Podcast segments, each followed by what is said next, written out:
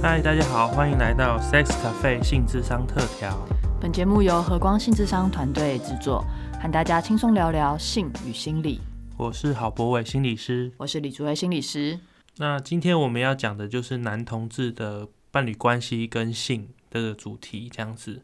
对，那同样的呢，这个主题呢，其实不论是男同志或女同志，同样都会面临到一个主要会影响到这个自己的心理状态跟伴侣的，就是认同了。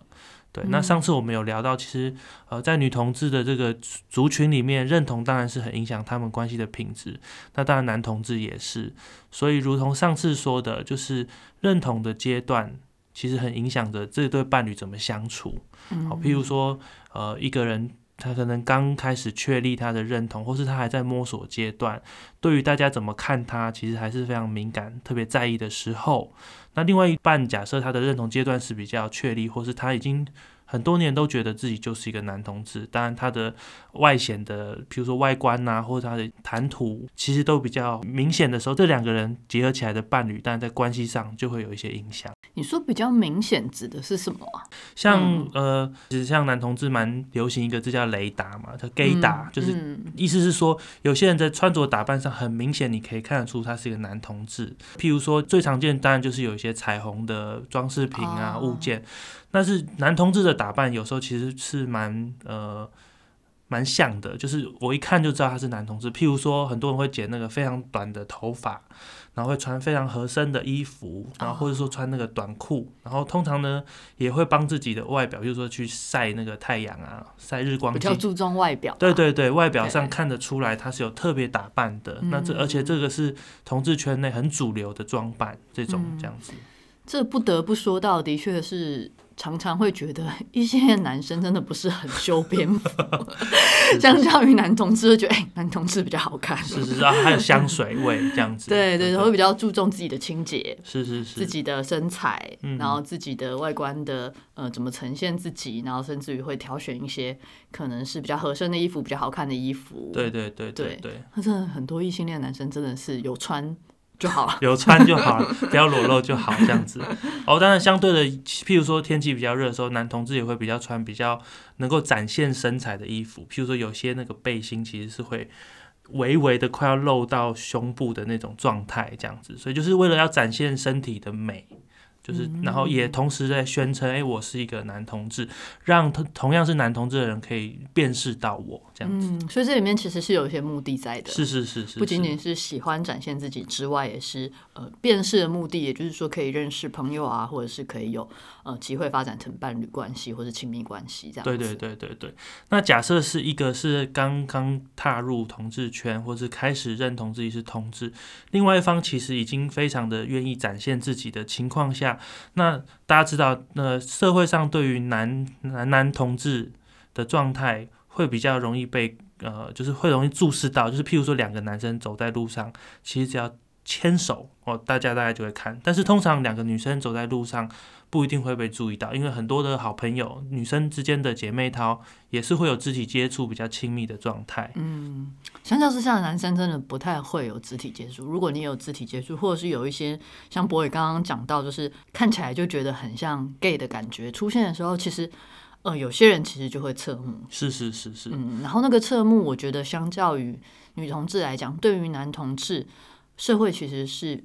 比较不友善的，对对对，因为男生好像就很多社会的期待会放在男生身上，所以很多譬如说，怎么男生怎么可以牵手啊？男生怎么看起来这么娘啊？或者是男生这样子，呃，就是有很多社会的期待在男同志身上会变成一种压力。嗯，而且就是光是看看那些网络评论，就是只要是男同志被攻击，有些时候真的是不用做什么，只是单纯的因为他的性倾向。是，然后其实就会受到非常多的，而且通常是男性的攻击。对对对对对对。所以也就是回到我们讲的那个伴侣关系里面，假设有这种各式各样来自社会的的这个眼光的时候，假设一个人的呃就是。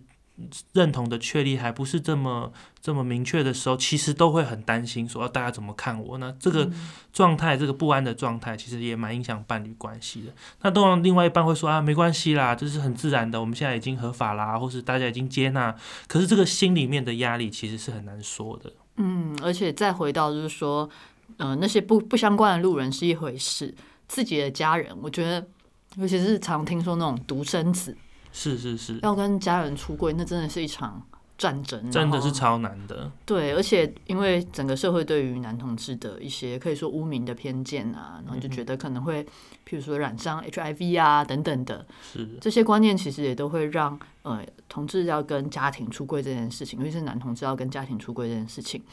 或者是跟他的朋友之间出柜这件事情，有些时候都非常非常的困难。对对对，所以这个出柜的压力其实也会影响到伴侣之间的关系，对，然后会一直会承担着，譬如说男生应该要传宗接代，哦，所以如果当我要跟家人承认我是一个男同志的时候，代表可能父母啊或是长辈对于我要传宗接代这件事情需要呃就是放弃这样子，所以这个其实是在家庭中常常会闹革命的一个主题，这样子，嗯，对。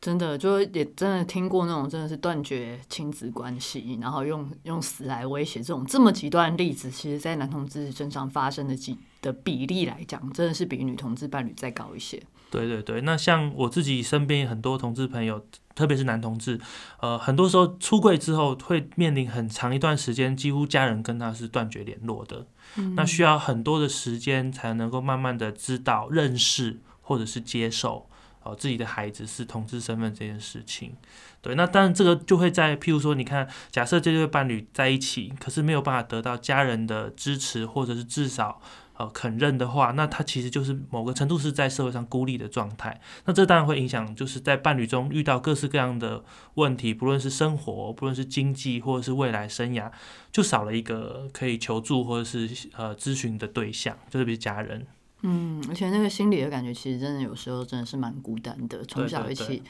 嗯，从小这么支持你的父母，就遇到这件事情，然后他就是没有办法接受你的伴侣这件事情，那其实也都是深深的会影响到每一位男同志的内在的状态。那进入伴侣关系中，当然有些时候在这样的状态中，可能伴侣关系也会形成形成一种呃强烈的连结，但有些时候它其实也是会造成。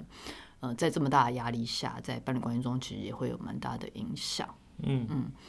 好，那在性上面呢，它会怎么展现出来？哦，性上面呢、除了当然各种压力会影响到性之外，大家一定了解，就是在压力的情况下，性不一定表现的这么好。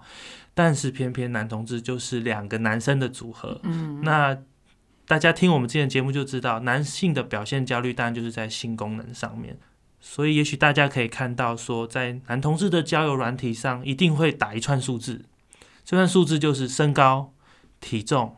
阴茎的长度、粗度跟角色，所以代表着说，哎、其实我就要非常明确的告诉你我的身体资本，就是我的条件怎么样。好，那这其实第一个就是身体的素质就是一个压力，所以所以他的性表现焦虑不是我想象中，好像是要进入性之后，从勃起开始算起，还没有，还没有，还没就有有压力了。就是第一开始核对你要认识的时候，我就要摊牌，就是告诉你说我有多少的呃身体的条件这样子。但是很多是天生的，这没有办法改变。没，错啊，没错啊，所以你知道那个健身房是非常兴盛，但有一部分是男同志的贡献，因为大家希望锻炼更好的、更吸引人的体态，来吸引到可能会喜欢我的人。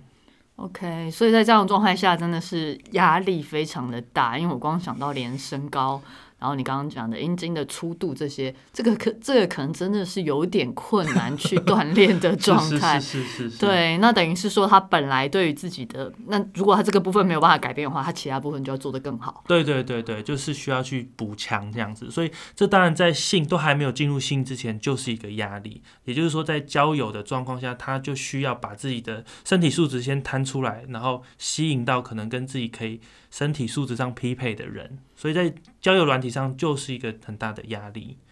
对，其实也蛮多男同志会有一个心情，因为根据这样子的文化，其实很多男同志都会在自己私下的时候会说，啊，其实我也不喜欢这么肤浅，意思是说不喜欢总是用身体的外表，或是帅气的打扮，或者是很健壮的身体来吸引到对方，因为往往遇到一个外表是天才的人，但是说不定聊起来是聊不来的。嗯，对，就是会觉得啊、对方好像很肤浅，所以其实大家也有一种心情是，哎，我不想要这么肤浅的关系，可是我好像没有其他方法，因为大家都是这样交朋友的。嗯，哎，所以这个真的是有一部分是交友交友软体的影响，哎，是，就是说你只有这样的方式来认识朋友，不像以前，如果说是以前男同志，假设是在呃公园酒吧，你都已经看到这个人了。然后你好歹会跟他聊聊天，嗯，好歹会说说话，有机会去认识彼此。除了外表之外的其他部分，那也不会一下子就直接去进进行那个性器官的检视。对对对对，不会直接验货。对，不会直接验货这样子。所以你还有一些更多的一些空间可以去认识彼此，然后去吸引彼此，然后去感觉，哎，这这个呃，不见得是关系啦，至少这个互动是不是你想要的？嗯嗯。对，但到现在来讲话，好像这个文化已经往一个越来越极端的方向前那也不见得，有些人也许真的很喜欢，但也有些男同事可能不见得是这么享受这个文化。但在这个状态下，他就是得这样做。对，特别是现在大家一定都忙嘛，工作什么各式各样的状态，然后又疫情，可能真的没有机会真的实体见面，好好的培养关系。大部分当然就是快速。那这个快速的状况，可能就会让这个这个所谓的素食的交友文化更兴盛。这样，那当然有些人是很胜任这个过程，就是说，哎，他还蛮享受，甚至他的条件的各方面，在这样的文化里其实是如鱼得水。但是的确也蛮多同志在这个这个文化里面是蛮辛苦的。我觉得这真的有对应到呃。我们可以说是我们对于男性在性上面表现的一个刻板印象，就是说男性好像只看身材啊，只看外表啊，只要可以发生性行为就可以发生啊。那这个真的是到男同事身上变成双重的刻板印象，对，双重双重，对，就觉得男同事就是只看就是可以发生性行为他就发生啦，怎么这么乱呐？就是这种刻板印象。那好像在某个部分来讲，我不知道男同志这边是不是也同时也是。在其中，但是也在感觉着他这不见得是他真的想要的。可是整个不管是社会文化给他的压力，还是整个社群文化最后形成的样貌，其实好像或多或少也都在强化这样的影响。对，那大家很常听到一句话，就是男性是视觉的动物嘛，所以在异性恋伴侣之中，可能男生会呃。承担着这个性能力上面的焦虑，而这个身体意向的焦虑，大部分是由女性来承担，所以女性需要够性感、够。够美呃，够美啊，身材要够好。可是，在男同志身上呢，就是两个视觉动物加在一起呢，那就会变成说我同时要承担着身体意向的压力，也要承担着性表现上面的焦虑，这样子，所以真的是压力很大，是双重的，是双重的。而且这这个我们都还没有进到性行为里面，就是光外面就很多的压力这样子。嗯，那当然带着这样的压力进到性行为的状态里面呢，就经过一番的核对之后。当然，真正的性表现教育就会出现了，包含过去我们曾经讲过的勃起的品质、硬度，然后长度、粗度等等，都会呃，就会影响着，哎，我怎么看我自己，跟我能不能自在的投入，我是不是一个表现好的性伴侣？OK，那因为刚刚讲到在性的过程中，其实也是视觉的动物，所以这个过程中其实还有包含身材，是，然后体力整个状态。呈现出来的，你刚刚讲到阴茎的长度、粗度等等，那个一个视觉上的感觉，因为我有听过蛮残忍的，就是实际上已经衣服都脱了，然后却说，哎，我觉得不行，然后就直接 对对，就是有的人，因为男性还有的是他会直接呈现是说，他就是没有办法，另外一方看到这样身体之后，他就说我真的没有欲望，他是没有办法勃起的，是是，对，那这个状态其实也是可以说是蛮残忍的啦，对啊，真的真的，对。所以这个呃，在性上面的焦虑，其实你知道，如果曾经有这样的经验之后，后来你在需要面对性的这个场景的时候，这个焦虑会起来，想说完了，我是不是这一次也会遇到同样的对待，或者是同样的评价？对，所以有些人会对性就是会有一种担心或者是焦虑的感觉出现。嗯，对于嗯，可以说是呃，被拒绝的那一方也会觉得非常的痛苦。而同时无法勃起的那一方，可能也非常有时也是有另外一种焦虑，就是说，哎，我在应该要发生性的时候，我应该就要可以勃起，我应该就要可以立刻的兴奋，就是也也是我们文化中对于男性的想象，就是你在性的场景中，你要做到就是你阴茎一定要反应，你要很快可以进入状况。那你如果无法的话，你是不是有什么问题？对对对，那再加上男同志的性行为里面有一个呃，就是一个方式就是肛交这样子，但是呃。好像大家都会想象说，男同志就应该要喜欢肛交，或是应该就要会肛交，那这当然就会带来另外一个压力，因为肛门这个器官其实跟阴道不太一样，它需要特别的准备，然后包含事前的准备、清洁，然后也是需要比较。高的呃，就是阴茎的硬度也要比较高，才有办法进入，因为它本身是有括约肌包围的，所以它需要硬度比较高才能进得去，所以这当然就会提高了这个这个性能够满足、能够享受的这个门槛。对，所以很多男同志当然会在这个肛交的过程中，也会经历到哦，其实压力蛮大，就是我要保持某一定的程度，而且我要让对方的肛门充分的被放松，我才放得进去。那这个过程其实就很多的男同志会感受到压力。OK，所以其实有一些男同志在发生性行为的时候，其实他们追求不见得是肛交吗？嗯，对，其实蛮多的男同志应该是说，记得我之前看了一个数据，其实大概。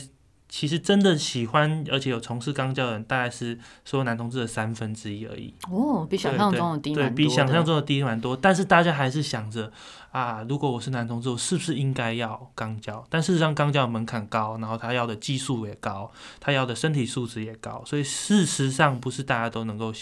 享受或是投入其中。哇，那听起来其实呃，肛交并不是一件呃你天生就会的事情，它代表是说呃你呃认同自己是男同志，或也不一定要认同是自己是男同志啊。你想要刚发生肛交这个性行为之前，你可能要有一些学习、一些准备。那如果没有先事先收集过相关的资讯，你其实第一次尝试的话，可能其实也会蛮挫败的。对对，然后那个挫败也可能会影响到你接下来去怎么。下一次发生性行为，就是说，其实只要一次失败，如果你没有办法调试好那个焦虑的心情，然后，它也都会影响到后续。是是是。那刚刚讲的是这个进入肛交这个前前面的这个部分的门槛，那接下来当然还是有持久度的考验嘛，就是所以持久度这件事，当然是所有的男性。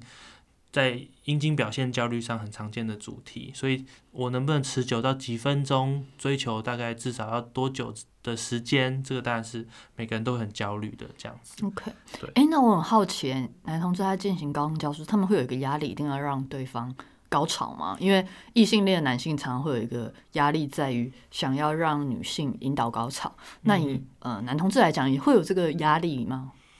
呃，我觉得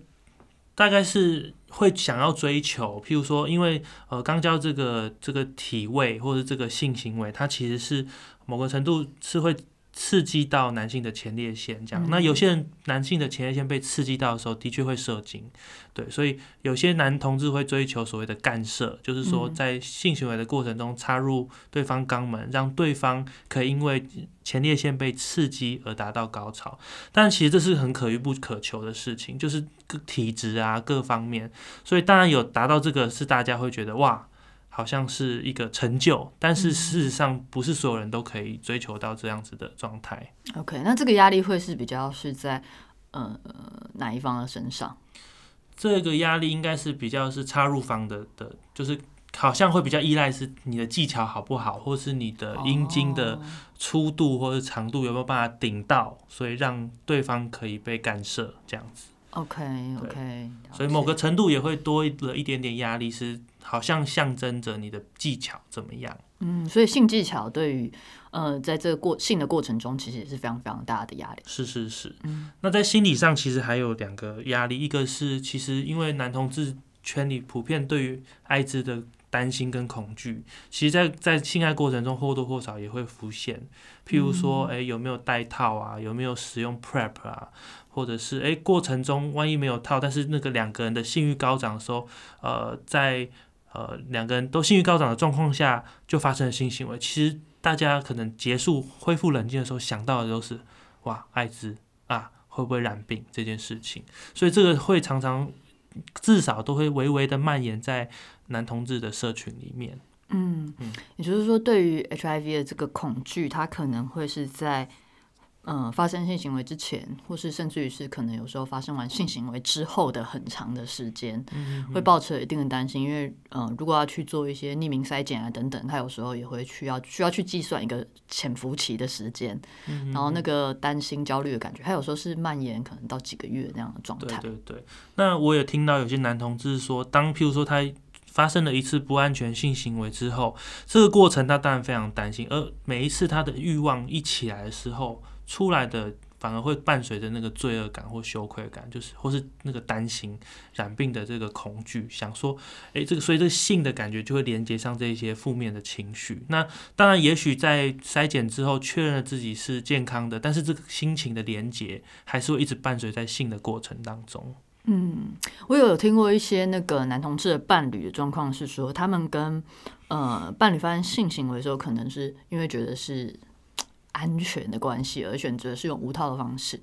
但同时他们可能某个程度的开放，嗯那那个某个程度的开放是他们可能跟伴侣外也会有一些约炮的关系在，是是，然后他们可能就做一些协定，比如说跟伴侣外的关系是带套的，嗯。但是万一有某一次。不小心，可能是不小心，那也可能是有些时候在那欲望之下刻意去追求无套的关系之后，那就会再回来影响到他们伴侣之间的性。就是说，那这个时候他怎么跟他的伴侣说？哎，其实这段时间也许他们需要戴套，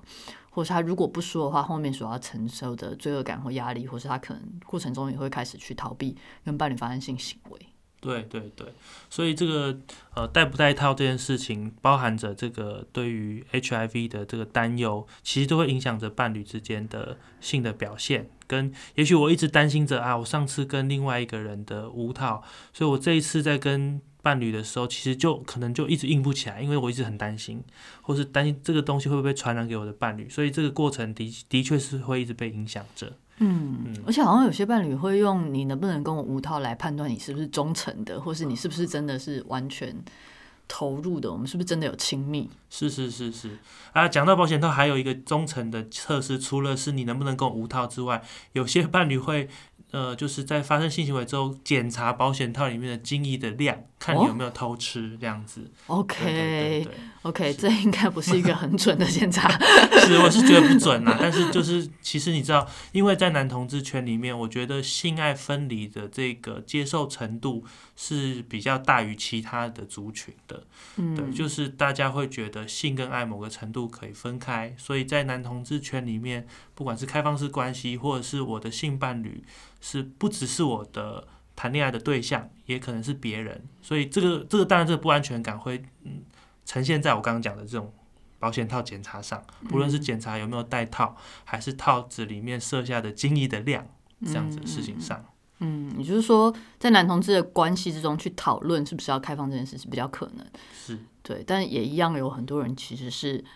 并不能接受，或是并不希望进入所谓的开放的关系。对对对，那讨论这个当然也是一个蛮考验的事情，因为呃，我想蛮多的同志还是会希望追求一个一对一的关系，当然也有一些人会蛮追求是说，哎，其实我们的关系有个更多元的排列组合。可是如果两个人的价值观对一段关系的看法不同的时候，这个不论是提出开放的人还是被开放的人，其实在心理上都需要度过那个。看呐，这样子。嗯，而且有时候人心真的蛮复杂，就是你虽然说好可以开放，可你不知道什么时候你会突然无法接受。对啊，对啊，这都是历程中才知道的。对，然后在这个时候，其实，嗯，我觉得以男性来讲，有些时候可能不知道该怎么好好的说出自己的状态、自己的感觉，说他可能也会呈现在性上面，或是有也有蛮常出现的状况是说，可能跟这一段伴侣可能是已经。准备好好继续走下去，也发展成某种伴侣中的呃关系中的承诺的关系这样子。但如果外面的性就是比较吸引他哦，是是是，因为追求性上面的愉悦这件事情。对某些男同志来讲，其实是生命中非常非常重要的一块。他并没有办法像有一些女同志可能会觉得没关系，我们有爱就好，没有性也是可以活下去。对，但是其实对蛮多的男同志来讲，哎，性这个东西也是生命中很很需要去追求的性高潮、性的愉悦、性的想，而且是极致的高潮，可能不仅是高潮而已。这件事情，那如果伴侣中的性爱，其实不管是关系发展到了一个。双方已经很熟悉的模式，已经感觉到没有新鲜感了之后，那这样的关系跟外面的性的一些新奇感、挑战感，那要怎么去平衡？嗯，对，这里面其实都是蛮难的。对。另外，我也想到，就是刚刚祖维在分享的时候，我也想到，因为过去其实男同志圈里还是会觉得，譬如说还没有合法之前，大家会觉得啊，我们这个关系可能没有一个肯认或是持久，所以大家对于就是开放式关系，某个程度也是觉得啊，就是及时行乐嘛，所以呃，就是哎，你可以去找可以让你舒服的人，我也可以这样子。那这个是因为奠基在呃，就是可能。这个社会不被肯认的情况下，某些人会有这样子的对于关系的想象。不过，因为同婚通过之后呢，我自己也观察一些现象，就是我身边的朋友，也许他本来是开放式的关系，可是他们稳定到一个程度，决定要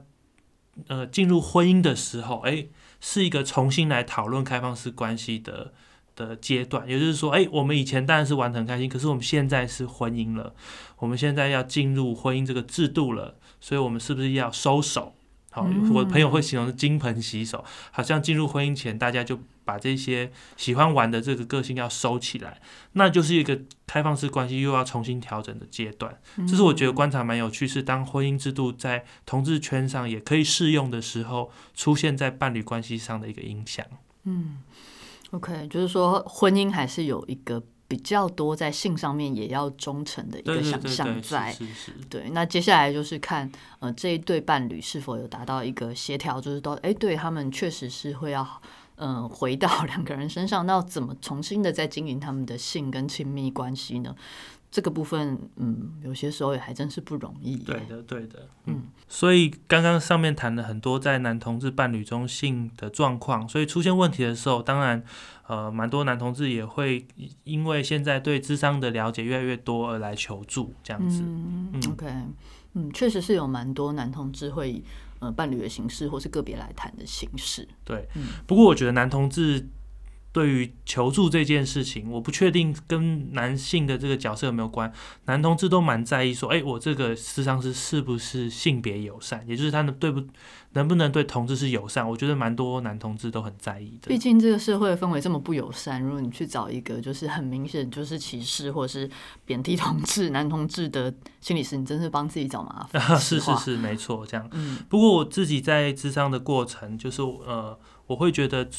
在谈论男同志的伴侣间的性这个主题的时候，其实不只是同志友善，我觉得性友善也是很重要。嗯，因为其实知道了男同志的呃次文化。嗯，社群那并不代表在性上面的价值观，这个心理师他是真的已经完全准备好，或是他是真的是知道怎么去讨论当中呃各种刚刚也是不会讲到非常复杂的性心理的动力，对，还有男性在性表现上面的各种焦虑，对，对，这细致的程度有些时候，呃，虽然对于同志所谓的友善或是支持或是尊重。到可以去理解这其中各式各样的性性性的心理动力，有些时候不见得是有充足的学习的。对，也包括在男同志圈有很多的性的实践跟尝试，有时候不一定是一般的心理师或者一般的人有。曾经去听过、听闻过或了解的，但这一些带来的心情，那这个助人工作者怎么去安顿，也是另外一个考验。对，所以然后再加上，譬如说我刚刚也谈到，譬如光讲肛交来说好了，它里面就有很多的技术或者是需要经验去累积的部分，这也是可能对于一个男同志伴侣讨论性议题的心理师来说，也是蛮需要一些事前的理解跟准备。嗯，所以真的要提醒大家，就是要慎选。结论嘛，下了一个结论，这样子是好的。那今天跟大家分享就是男同志伴侣间的性，那大家可以知道这里面其实包含了非常多，当然有些跟女同志的部分是有像，但是有一些部分其实是。独有于男同志，包含社会文化啊、认同啊、性的表现呐，然后焦虑啊，跟呃性行为过程中会担心的部分，其实都是蛮不一样的。嗯，确实是两个男生在一起跟两个女生在一起，里面可以看到一个呃，这个社会对于男性和女性在性性的表现上面的要求的那个不一样，然后跟他所呈现出来的样貌，真的是还蛮有意思的。对啊，对啊，好像两个女生在一起会强化某些。表现的样子，而两个男生在一起会强化另外一个部分。对，但这那都可能不是在其中的个体最舒服、最自在的样子。那要怎么去调整在这其中的状态，到每一个人、每一对伴侣真的可以享受他们的关系跟性，这是一门很难的学问啊。是的，是的，是的。好，那我们今天的分享就到这边，谢谢大家今天的收听，谢谢，下拜次见。拜。